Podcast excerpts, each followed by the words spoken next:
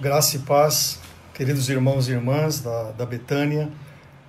Eu lhes, desejo que a paz do Senhor Jesus esteja realmente cobrindo a vida de vocês e que uh, nesse novo formato de igreja a gente possa realmente estar uh, sendo igreja do Senhor Jesus. Nós estamos, na verdade, iniciando um novo, um novo tempo Estamos passando por um tempo que nunca passamos e provavelmente a Igreja de Jesus nunca mais será a mesma. É, eu posso imaginar que alguns de vocês que estão nos assistindo agora estejam passando por lutas muito grandes, especialmente aqueles que estão uh, vivendo de uma economia informal uh, e dependem do trabalho diário. E, e, essas pessoas que também fazem parte da Igreja de Jesus, não só da Betânia, mas de muitos lugares, estão passando por, por dúvidas, por perguntas, questionamentos, mas nós que estamos em Cristo temos a absoluta convicção de que o Senhor está no nosso meio. O Senhor está cuidando de cada um de nós, de cada um de vocês, e, e graças a Deus porque temos esse esse instrumento, né, a tecnologia, que a gente pode se comunicar com, com você e saber que Deus está aí onde você está, na sua casa. Uh, e a gente sempre tem pedido mesmo que cada um tome os devidos cuidados. Então eu quero saudar cada um de vocês com, com a graça do Senhor Jesus. Vamos ter um tempo provavelmente menor do que aquele que a gente tem quando estamos reunidos presencialmente mas hoje à noite, amanhã, nos dois encontros, uh, nós estaremos ouvindo da palavra de Deus. Quero que nesse momento você uh, feche seus olhos, curve a sua fronte e nós vamos orar. Nós vamos pedir a bênção de Deus sobre a sua vida. Pai eterno, nós estamos entrando na tua presença através de Jesus com o coração grato uh, sabendo que o Senhor está sentado no alto e sublime trono, mas o Senhor uh, está olhando para cada um de nós, olhando para esse planeta, para esse mundo que está passando por um momento tão difícil, onde nós não temos às vezes a certeza do que vai acontecer amanhã, mas temos a certeza sim de que o Senhor está presente, o Senhor está cuidando de nós. Eu quero colocar, ó Deus, cada vida que está aqui uh, conosco nesse culto, nesse encontro, na tua presença. Uh, são, são necessidades distintas, Senhor. Provavelmente existem alguns que estão extremamente preocupados com o dia de amanhã e não sabem como vão saudar, quem sabe, suas dívidas, os pagamentos. Ó oh, Pai, eu peço que o Senhor agora alcance esse coração e que uh, eles possam estar totalmente seguros nas tuas mãos.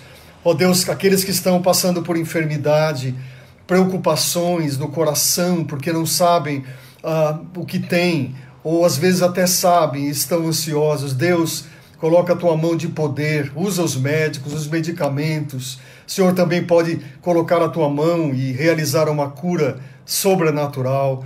Deus, eu peço por aqueles que uh, de alguma maneira estão preocupados com família, preocupados com os filhos, preocupados com a esposa, com o esposo. Deus, eu peço, Deus, em nome de Jesus, que o Senhor guarde cada família, cada família. Alguns estão, uh, Deus, precisando mesmo de uma resposta. Alguns estão precisando de um toque especial. E nós sabemos que a, a oração que nós entregamos na tua presença, através de Jesus, o Senhor responde dos altos céus. Então, Deus, nós entregamos esse tempo que vamos passar juntos nas tuas mãos. Pedimos a Deus que o Senhor fale ao nosso coração, que o Senhor toque o nosso coração, que não seja a minha palavra, mas a, a palavra do Senhor que venha nos alimentar uh, nessa noite. Nós pedimos assim que o Senhor faça aquilo que lhe apraz. O Senhor, como um Deus soberano, realize, Senhor, aquilo que lhe apraz, porque nós oramos agradecidos já em nome de Jesus. Amém. Amém. Irmãos irmãs, ah, nós estamos ah, reunidos como Betânia, mas temos, eu sei que tem visitas aí, uh, gente que, que provavelmente está assistindo, nos assistindo de outros lugares, sejam bem-vindos em nome de Jesus. Eu quero que você sinta-se uh, realmente nas mãos do Senhor durante esse tempo, que Deus fale ao seu coração, fale à sua alma e que a gente saia daqui realmente alimentado. Uh, nós vamos iniciar o estudo, ou melhor, continuar o estudo que a gente está tá fazendo já há algumas semanas das bem-aventuranças. E claro que hoje nós vamos entrar numa delas, mas eu gostaria que a gente tivesse o privilégio, se você puder abrir a sua Bíblia, o seu smartphone, uh, no Evangelho de Mateus, capítulo 5, e eu quero ler até o verso 8, uh, ah, que é exatamente o versículo 8 que a gente vai trabalhar e meditar nessa noite mas eu quero que você entre uh, dentro daquilo que é o Sermão do Monte, do clima, não é? que são as palavras do Senhor Jesus. Então a palavra do Senhor diz assim: Vendo as multidões, versículo 1 do capítulo 5 de Mateus, Jesus subiu ao monte e se assentou. Seus discípulos aproximaram-se dele e ele começou a ensiná-los, dizendo: Bem-aventurados os pobres de espírito, porque deles é o reino dos céus. Bem-aventurados os que choram, porque serão consolados. Bem-aventurados os humildes, porque eles receberão a terra por herança. Bem-aventurados os que têm fome e sede de justiça, porque serão satisfeitos. Bem-aventurados os misericordiosos, pois obterão misericórdia. E agora o versículo 8, que é o versículo que nós vamos meditar nessa noite. Bem-aventurados os puros de coração, pois verão a Deus. O tema geral que a gente está trabalhando é felicidade, exatamente porque a palavra bem-aventurado tem esse significado. Né? Jesus está pregando e ele está dizendo que felizes são, e então ele vai elencando. E nós já estudamos todas essas bem-aventuranças anteriores e hoje nós vamos estudar uh, o versículo 8: Bem-aventurados os puros de coração, porque eles verão a Deus. Uh, eu quero logo de início dizer para você que uh, Jesus, quando ele comenta esse, esse, exatamente esse versículo, essa palavra dele, uh, ele quer alcançar o nosso coração. Na verdade, eh, todo o texto do, do, sermão dos do Sermão do Monte é exatamente isso, ou seja, é, ele está falando para que o nosso coração seja alcançado. Uh, ele quer, de alguma maneira, fazer com que aquilo que está dentro de você possa ser transformado. Lembra que semana passada eu, nós falamos, uh, todos os pastores, né, nós falamos sobre misericórdia. E a misericórdia é algo que tem que nascer primeiro dentro do coração para depois ela, ela ser externalizada, ou seja, é, ela tem que se transformar numa ação. Mas aqui, nesse versículo de número 8, Jesus diz assim: Bem-aventurados os puros de coração, porque eles verão a Deus. Pensando exatamente naquilo que Jesus uh, está falando, a gente tem que lembrar que Jesus estava cercado de religiosos, né, que eram os próprios fariseus, entre outros. Né? E aquilo que Jesus está falando é para atacar exatamente o comportamento dessa gente. Né? Mateus 23, eu vou ler versículos 25 a 27, você é, pode apenas escutar. Né? Jesus fala assim: Ai de vocês, mestres da lei e fariseus hipócritas vocês limpam o exterior do copo e do prato. Escute bem, mas por dentro eles estão cheios de ganância e cobiça. E Jesus fala: fariseu cego, limpe primeiro o interior do copo e do prato para que o exterior também fique limpo. E ele segue dizendo ainda: é bem importante você ouvir isso. Ai de vocês, mestres da lei fariseus hipócritas. Vocês são como sepulcros caiados, bonitos por fora, mas por dentro, escute bem, vocês estão cheios de ossos e de todo tipo de imundícia. Gente, uh, o que, que acontece aqui? O judeu, eh, e se você já por exemplo, cruzou com algum judeu, teve perto de algum judeu. Eu trabalhei com, eh, na indústria automobilística com um judeu durante muitos anos, né? Eu lembro que às vezes nós, nosso horário de almoço, por causa do trabalho que se estendia, era, era muito curto. Não é? E aí o que acontecia? A gente falava, falava chamava esse senhor, falou, vamos almoçar. Ele falou, Oswaldo, primeiro eu preciso lavar as mãos. Né? E mesmo que aquilo comprometesse o tempo de almoço dele, ele tinha que lavar as mãos, porque isso fazia, era parte da lei. Né? Então eles lavavam os copos, eles lavavam os pratos, eles lavavam as mãos. E Jesus está dizendo assim, gente, vamos parar um pouco e vocês têm que limpar primeiro o interior. Né? Vocês têm que limpar primeiro o interior. Então, a, quando a gente estuda essa passagem, a gente precisa entender eh, especialmente o contexto, né? porque é claro que são momentos históricos eh, diferentes, são momentos diferentes que a gente está. Tá, nós estamos lendo no ano de 2020, né? isso acontece praticamente há dois mil anos atrás. E então nós precisamos entender, e, e, e há uma razão para Jesus falar dessa maneira. Eh, deixa eu fazer você uh, voltar um pouco na história. Né? A gente tem que entender, uh, especialmente quando está falando do Sermão do Monte, o contexto histórico, o contexto social e o contexto religioso né, de toda essa palavra de Jesus. Ou seja, qual foi o pano de fundo uh, que Jesus usa e ele tem, porque ele é parte daquela história, para falar para nós. E, e, Israel, naqueles dias, estava passando por um tempo completamente difícil. Né? Eles estavam realmente desesperados, um tempo complicadíssimo. Só para lembrar, politicamente, o que estava acontecendo naqueles dias? Eles, eles haviam perdido a liberdade. Eles estavam debaixo do, do, do Império Romano. Agora, pare um pouco para pensar. Né? Uma nação com um outro governo sobre ela. E, e, e não é nada agradável a gente passar por isso.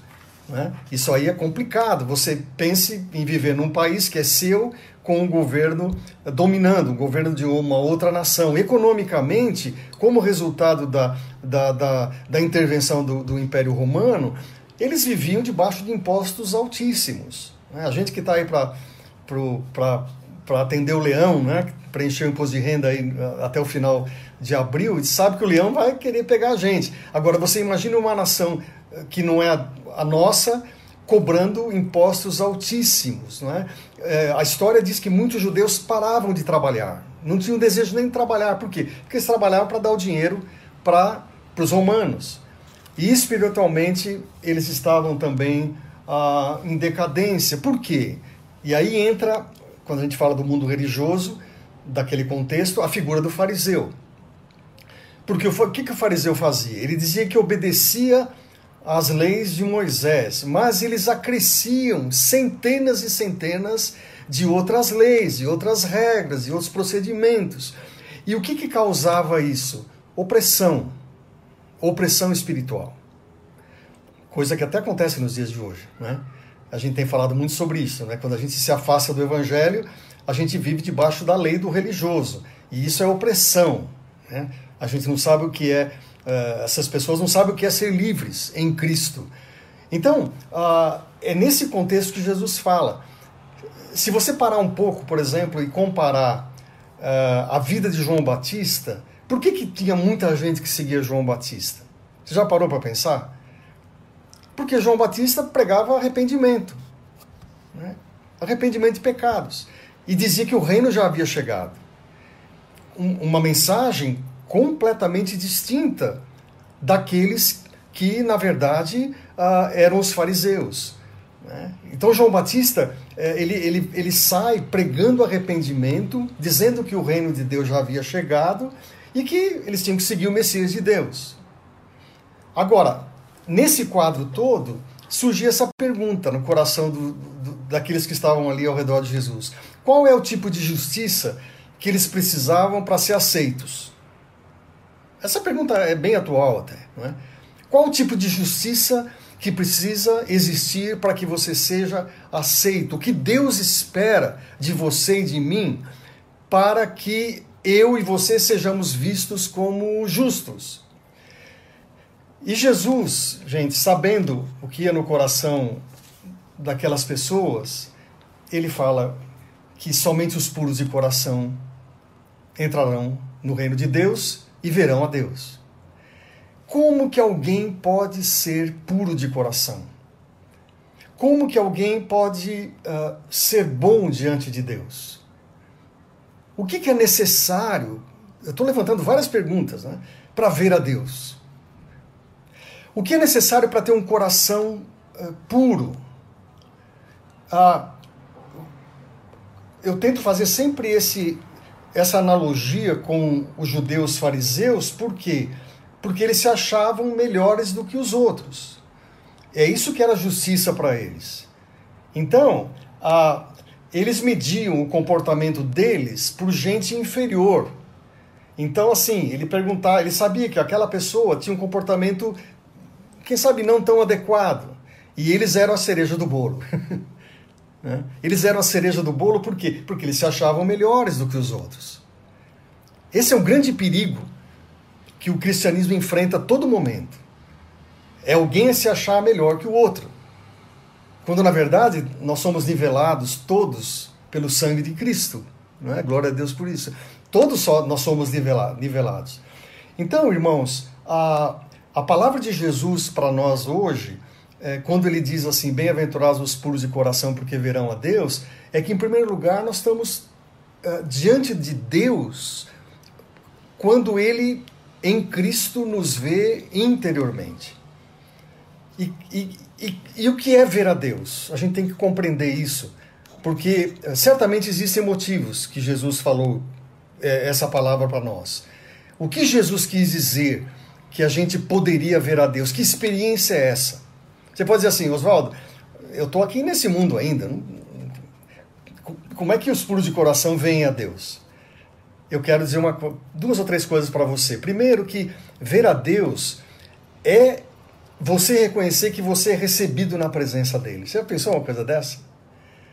Ah, você se lembra das pragas do Egito? E, e eu quero só ler um texto em Êxodo capítulo 10, a partir do versículo 28. Aliás, só dois versículos. Eu quero ler aqui eu tenho aqui do meu lado a Bíblia, diz assim: Disse o Faraó a Moisés: Saia da minha presença, trate de não aparecer nunca mais diante de mim. No dia que vir a minha face, você morrerá. Respondeu Moisés: Será como disseste, nunca mais verei a tua, a tua face. Então, quando, qual é o, o ensino aqui? Quando um rei, uma autoridade, no caso Faraó, fala para Moisés: Você nunca mais vai ver a minha face, ou seja, eu não vou mais ser recebido na presença dele. Quando você marca uma consulta num, num médico, né, é, você fala, é, eu preciso ver um médico fulano de tal. Né? O que está que, tá, que tá acontecendo aqui? Não é que você quer ver, você quer ter um encontro com ele. Né? E aqui então, uh, em Cristo, Jesus está dizendo, os puros de coração vêm a Deus, são recebidos na presença dele. Você, você tem dúvida disso? Você tem alguma dúvida que nós somos recebidos na presença de Deus por meio de Jesus? Não precisamos de nenhuma interferência humana.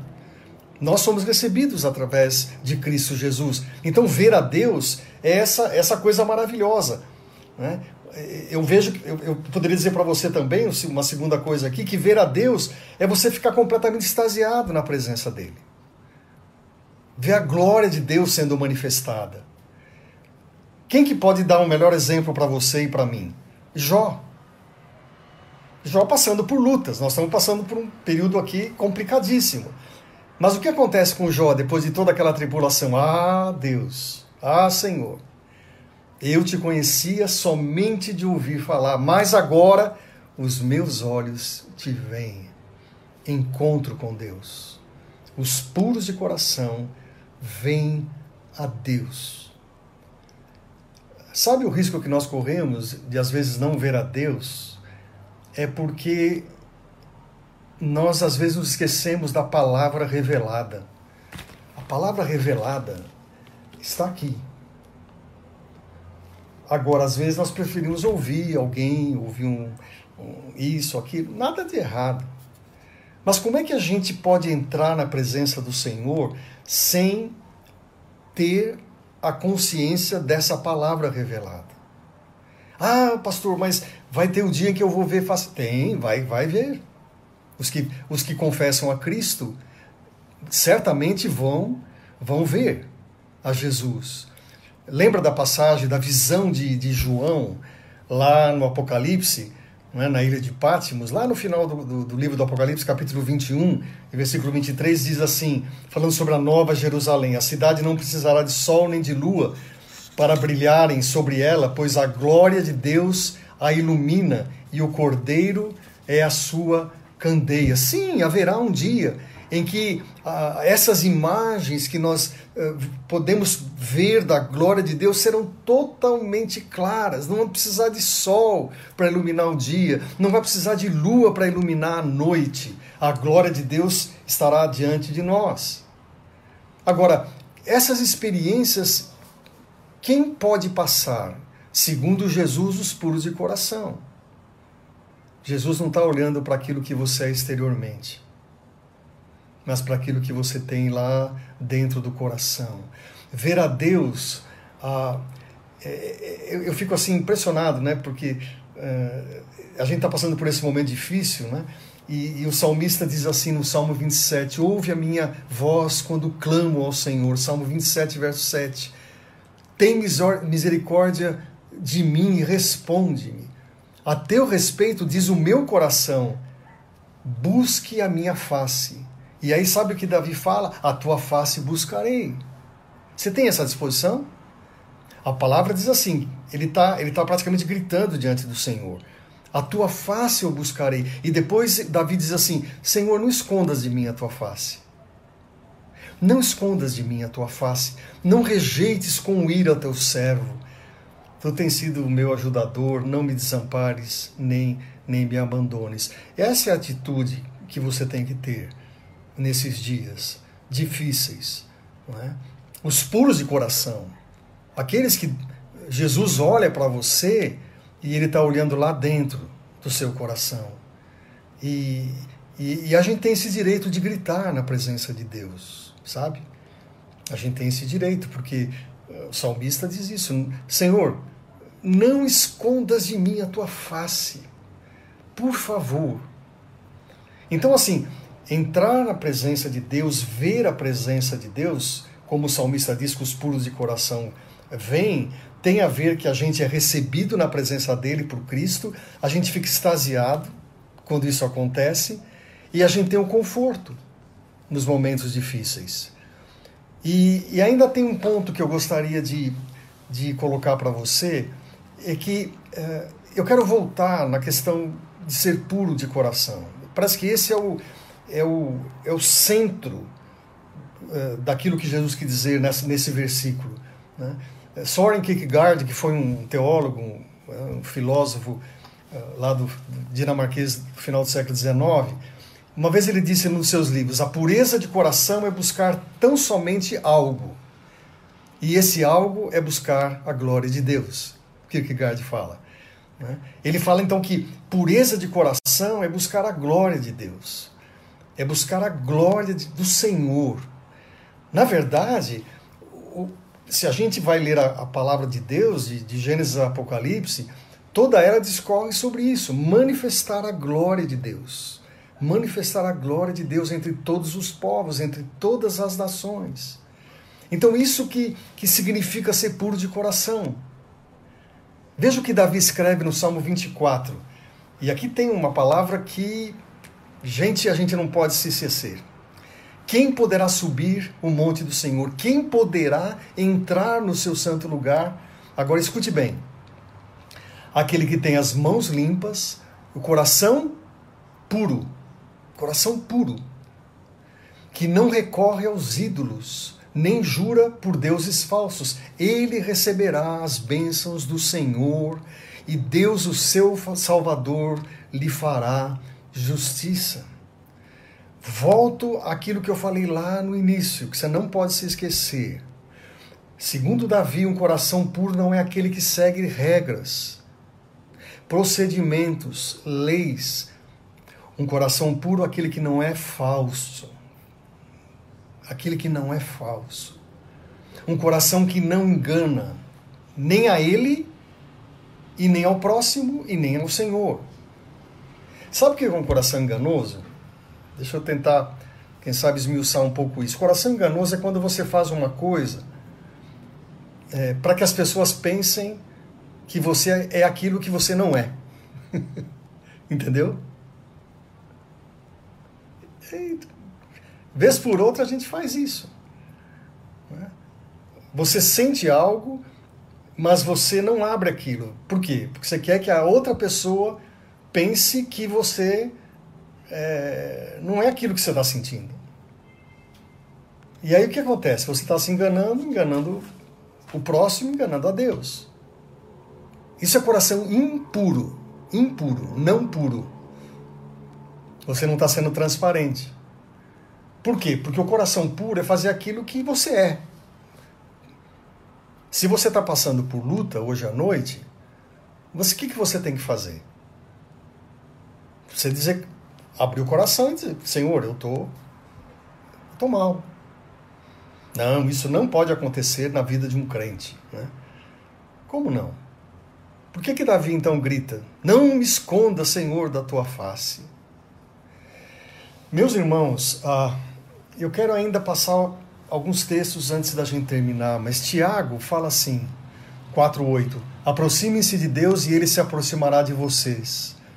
Limpem as mãos, e vocês que têm a mente dividida, purifiquem o coração. Olha aqui.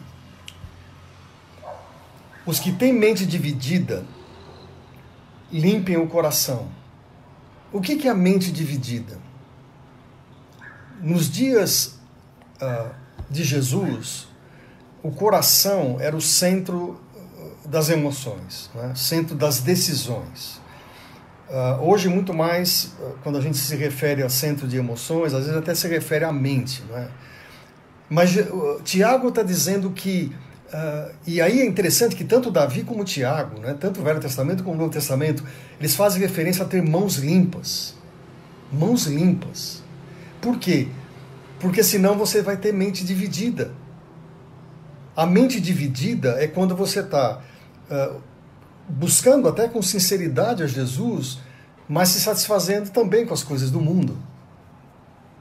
E aí essa, essa equação não se resolve. Por quê? Porque a gente não pode se aproximar do Senhor com as mãos sujas. Ah, Oswaldo, mas eu estou cumprindo algumas coisas, eu estou falando, eu estou indo à igreja, eu estou ajudando, eu estou contribuindo e tal. Né? Mas a mente está dividida. E se a mente está dividida, o coração está dividido. Percebe isso? Não tem como não tem como desassociar uma coisa do, do, da outra. Por isso que Tiago diz: vocês não sabem que a amizade com o mundo é inimizade com Deus. E quem faz, ou melhor, quem quer ser amigo do mundo se faz inimigo de Deus. Tiago, capítulo 4 e verso 4.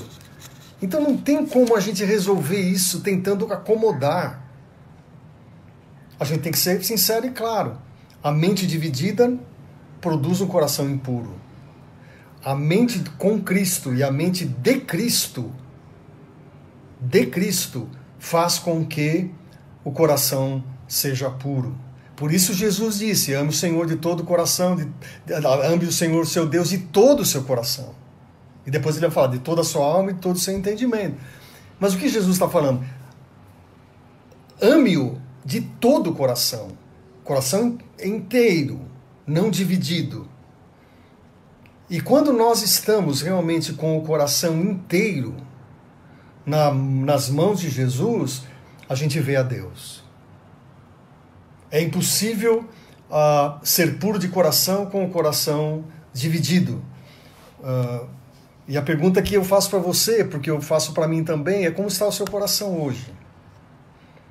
E sabem, quero dizer uma coisa para você: é, são nessas horas de enorme tribulação, de enormes dificuldades que se conhece um cristão. Na hora que as coisas estão indo bem, é difícil você detectar, reconhecer o verdadeiro cristão. E, e tudo indica que é, não só hoje, mas as próximas semanas, nós correremos o risco de ter a nossa mente dividida. e nos esquecermos de que ainda há um rei sentado no trono, que é o Rei dos Reis, o Senhor dos Senhores, que governa todas as coisas, nada foge ao seu controle. Eu gostaria muito que você tivesse muito muito atento a essa palavra. Para você ter um coração puro, você tem que estar atento para algumas coisas. Eu quero ser bem prático agora para ajudar você. Quando você deseja medir a sua bondade, a sua ética, o seu caráter, a sua virtude, a sua, a sua moral, como é que você faz isso? Sabe qual é o risco? Aquilo que eu falei agora há pouco. Você mede por pessoas que estão abaixo de você, que têm um comportamento, eu diria assim, não tão adequado. Alguém que está abaixo de você. E quando você faz assim, sabe a conclusão que você chega? Eu sou bem melhor. Eu sou bem melhor que aquela pessoa. Só que lamento dizer para você, Jesus não trabalha com esse tipo de avaliação. Porque para Jesus nós somos todos pecadores e carentes da sua graça e misericórdia. E aí volta a mensagem que Jesus estava dando para os fariseus. E você lembra que não faz muito tempo, falando para Betânia, eu disse que a igreja brasileira evangélica, em grande parte, é farisaica. Ela, ela impõe regras e modelos. Né? Então, assim, você olha para a pessoa e fala: ah, esse cara é um crentão mesmo. Né? Esse é. Aí vai o jeito de. Né? Tem que ter, às vezes, uma gravata, uma Bíblia embaixo do braço. Não estou dizendo que isso é errado, mas isso não mostra quem é cristão, definitivamente. Isso é, é lavar copo, lavar talher por fora, como os judeus faziam. E quando você começa a comparar você com pessoas que, quem sabe, não têm um comportamento tão adequado, sabe o que está acontecendo? Você está alimentando o seu ego. Você está alimentando a sua arrogância. Você está é, aumentando o seu orgulho. Né? E, e o seu padrão, para ser puro de coração, não é olhar para alguém que é, que é inferior a você, é olhar para Cristo. É olhar para aquele que é o Senhor e Salvador e para aquilo que ensinou. Por isso que nós somos, ou deveríamos ser, os pequenos cristos. Irmãos, irmãs, todas as religiões trabalham exteriormente, com aspectos externos. Todas. Pode estudá-la, estudá-las. Você vai ver que ela vai levar cada um a seguir alguns procedimentos e fazer algumas coisas. Só o cristianismo olha para o coração para dentro do coração, para avaliar se ele está puro ou impuro. A boa notícia que eu dou para você é que os puros de coração verão a Deus. Por quê? Porque é algo interior. Aí você encontra com, na igreja lá, na sua igreja ou na Betânia, com gente que fala, eh, não sei se ele é muito. É, só que Jesus está olhando para o coração daquele irmão e fala: Meu, que coração puro. Que coração puro. Como eu amo esse filho meu, essa filha minha. Interessante isso. Na verdade, Jesus coloca pressão sobre os judeus legalistas. E eu não posso deixar de dizer que, que Jesus coloca pressão também sobre cada um de nós nessa, nessa noite. Jesus coloca pressão. Ele está dizendo: olha, aquilo que vocês estão querendo fazer exteriormente para mostrar a religiosidade de vocês, é, isso não levará a nada. Infelizmente. E quanto mais cedo a gente aprender isso, irmãos e irmãs, vai ser melhor. Né? Porque senão a gente vai começar a ler as bem-aventuranças e falar: nossa, mas como que, é, como é que vai ser isso na minha vida? Então, os puros de coração, e a gente vai tratar disso provavelmente nas próximas semanas, quem são os puros de coração? Puros de coração? São os que são os pacificadores, são aqueles que serão perseguidos, serão aqueles que são insultados, serão aqueles que serão caluniados. Tá aí. Não é a pessoa que está, entendeu? Numa boa. Mas o puro de coração é aquele que, por viver os valores do reino de Deus e fazer, desse, fazer desses valores a vida dele, deles, eles vão, sem dúvida nenhuma, ser perseguidos. Eles serão caluniados. Eles serão, de alguma maneira, uh, insultados. Eu gostaria que você, uh, nessa noite, perguntasse para você mesmo: Pai, o meu coração como está? Retire todas as máscaras, retirem as máscaras, retirem tudo aquilo que é exterior. Coração. Max Lucado, escritor cristão, quem sabe você tem até livro dele aí, diz assim, ele disse numa vez, não se preocupe em usar as palavras certas, preocupe-se em ter um coração puro. Deus não vê a nossa eloquência, Deus vê a nossa honestidade. Olha que coisa incrível. Deus vê a nossa honestidade. Precisa ter palavras bonitas, eloquente. Isso, isso, é, isso é, não faz sentido. Cria em mim, cria em mim, Senhor, um coração puro e renova em mim um espírito inabalável. Essa é a oração que você tem que fazer. Cria em mim, Senhor.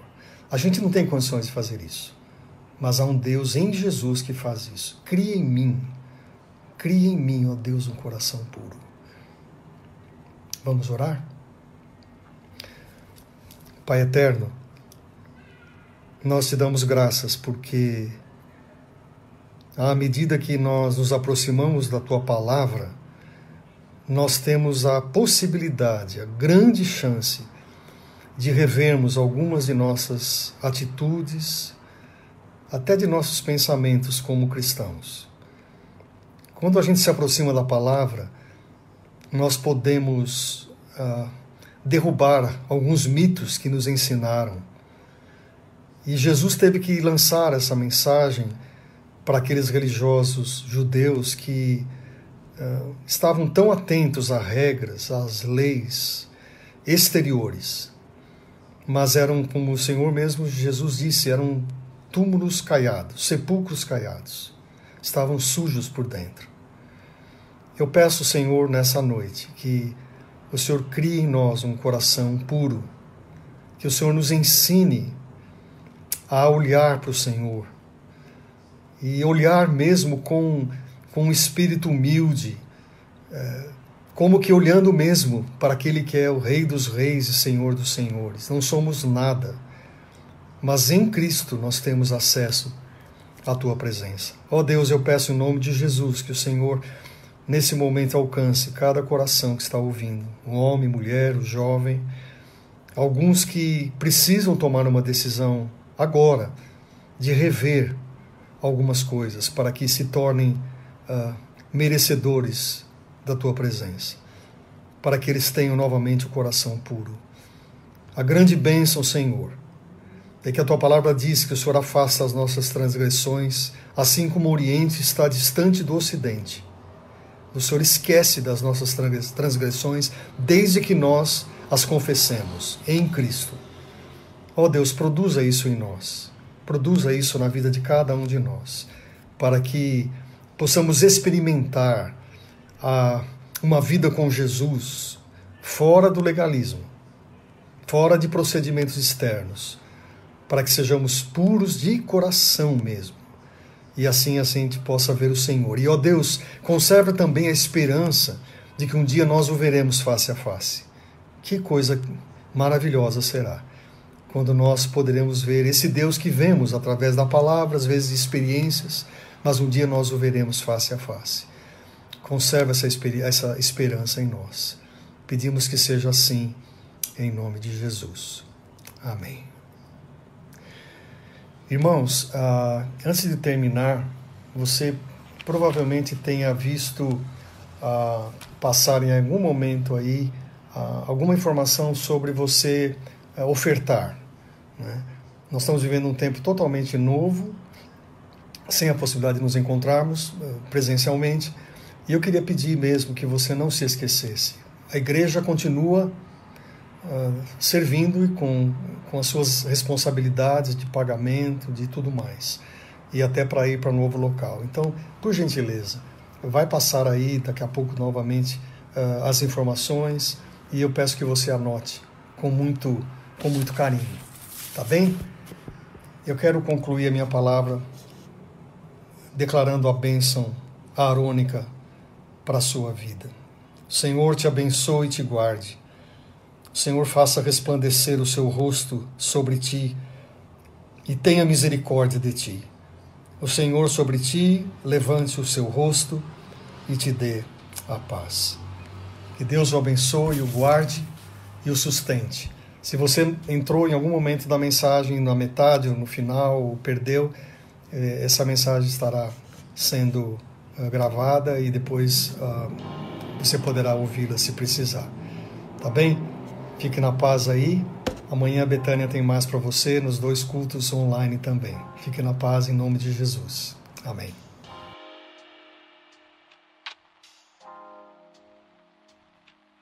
Obrigado por ouvir o Betânia Cast. Siga o nosso canal e compartilhe com seus amigos.